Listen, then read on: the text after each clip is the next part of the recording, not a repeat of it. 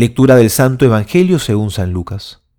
En aquel tiempo Jesús dijo esta parábola a los fariseos y maestros de la ley. ¿Quién de vosotros que tiene cien ovejas, si pierde una de ellas, no deja las noventa y nueve en el desierto y va a buscar la que se perdió hasta que la encuentra? Y cuando la encuentra, contento, la pone sobre sus hombros y llegando a casa, convoca a los amigos y vecinos y les dice, Alegraos conmigo, porque he hallado la oveja que se me había perdido.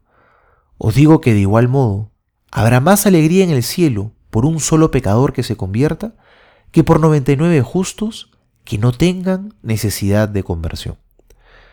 Palabra del Señor, gloria a ti, Señor Jesús.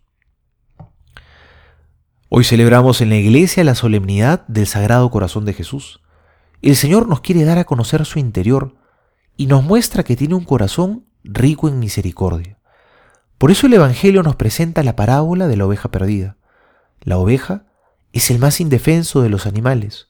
No tiene nada con qué defenderse. Y si no tiene a alguien que la guíe, simplemente se pierde, porque por sí sola ella no puede. Así es como Dios nos ama nos ama con misericordia, como el pastor a su pequeña oveja necesitada. Necesitamos de sus cuidados, de su guía, de su protección. Necesitamos que Dios nos perdone. Sin Él, nosotros, como la oveja, también nos perdemos.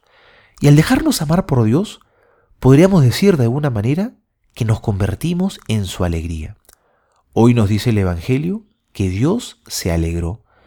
Perdonarnos porque estamos necesitados es la alegría de Dios. Dejémonos amar por Él, porque cuando nos dejamos amar, nos llenamos de su amor y luego vivimos de eso. Y ahí tenemos mucho para dar con los demás. Como decía una vez una persona, a la iglesia venimos para ser amados por Dios y salimos para amar a los demás.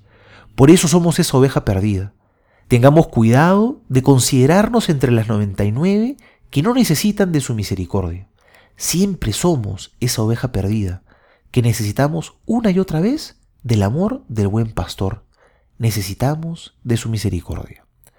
Soy el Padre Juan José Paniagua y les doy a todos mi bendición en el nombre del Padre y del Hijo y del Espíritu Santo. Amén.